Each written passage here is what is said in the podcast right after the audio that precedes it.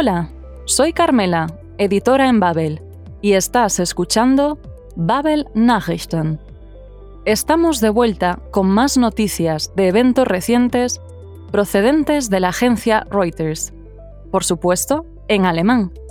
De esta manera podrás ponerte al día de la actualidad a la vez que aprendes vocabulario nuevo y mejoras tu comprensión auditiva.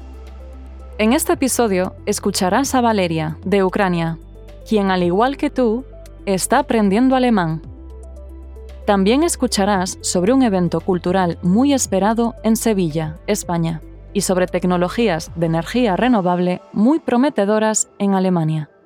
Mientras escuchas, trata de entender el contenido y no te preocupes si no conoces todas las palabras. Yo te explicaré el contexto de cada noticia y también te ayudaré con las frases y el vocabulario más importante de cada noticia. Recuerda que siempre puedes rebobinar y escuchar de nuevo si te has perdido algo. Y si necesitas un poco más de ayuda, puedes usar la transcripción del episodio que encontrarás en babel.com barra podcasts. Antes de empezar, intenta encontrar un lugar tranquilo en el que puedas concentrarte. ¿Todo listo? Entonces, empezamos.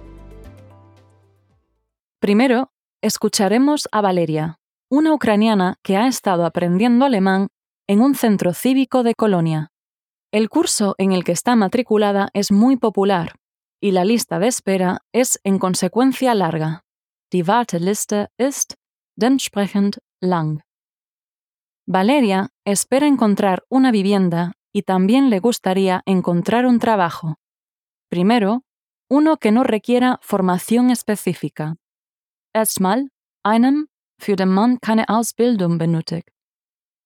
En Kiev, estaba estudiando Derecho, Jura, lo que le gustaría continuar. Pero si podrá hacerlo o no es incierto, ungewiss.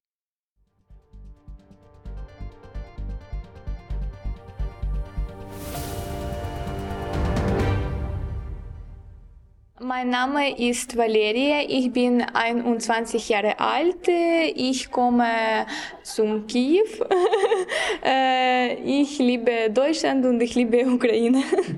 So gut Deutsch wie Valeria sprechen längst noch nicht alle im Sprachlernkurs im Bürgerzentrum Ehrenfeld in Köln.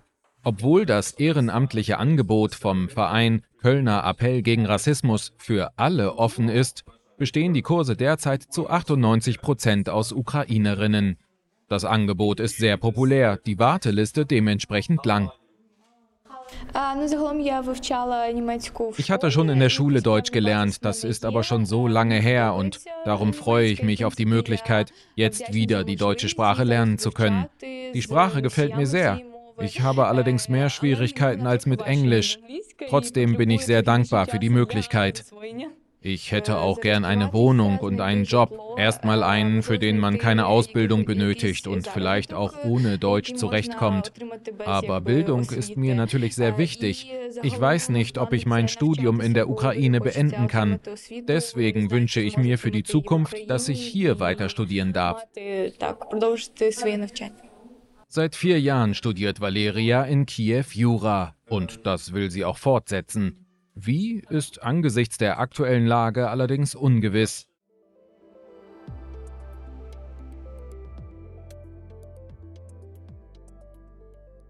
El siguiente audio es sobre una famosa procesión en Sevilla llamada La Madruga, o en alemán, Die Morgenrute. En 2020, la procesión fue cancelada, abgesagt, y un año después tuvo lugar pero con restricciones, Einschränkungen. Este año, después de que se hayan levantado las restricciones del coronavirus, miles de espectadores se juntaron en las calles. Hubo eventos, Veranstaltungen, por todo el país en días antes a la Semana Santa, Karwoche. Pero las procesiones de Sevilla son las más famosas. Escuchemos.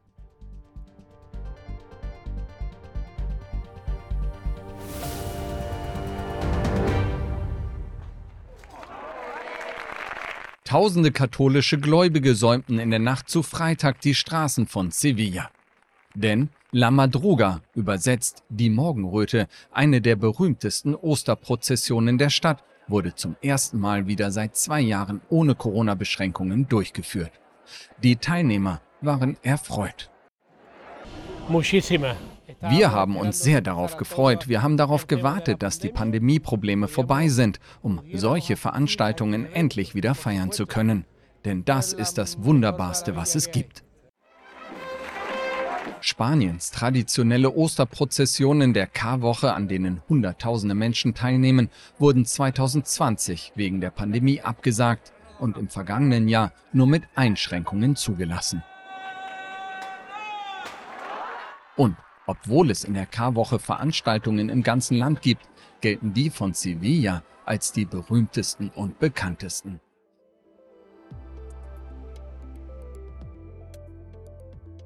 En el último audio escucharemos información sobre tecnologías prometedoras en la ciudad alemana de Haltern am See.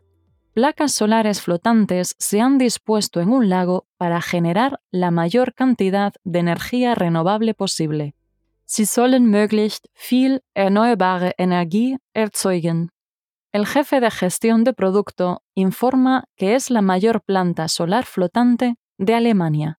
A medida que aumenta el precio de la energía, las empresas se interesan en independizarse de los combustibles fósiles, sich unabhängig zu machen von fossilen Energieträgern, y por eso quieren invertir en plantas de energía renovable.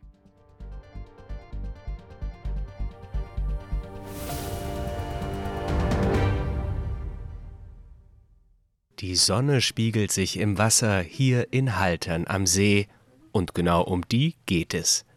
Auf dem Gewässer in Nordrhein-Westfalen schwimmen Solarpaneele. Sie sollen möglichst viel erneuerbare Energie erzeugen. Toni Weigel ist Leiter des Produktmanagements für die schwimmenden Paneele. Wir bauen jetzt hier gerade die größte schwimmende Solaranlage in Deutschland.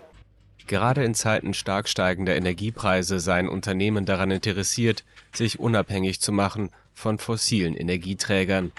Daher werde gern in solche Anlagen investiert. Estas han sido nuestras noticias de hoy. ¿Has podido seguirlas? Recuerda que siempre puedes volver a escuchar las partes que te hayan resultado más difíciles o usar la transcripción que encontrarás en babel.com barra podcasts. Volveremos la semana que viene con más noticias procedentes de Reuters para que mejores tu alemán. Gracias por escuchar y hasta la semana que viene.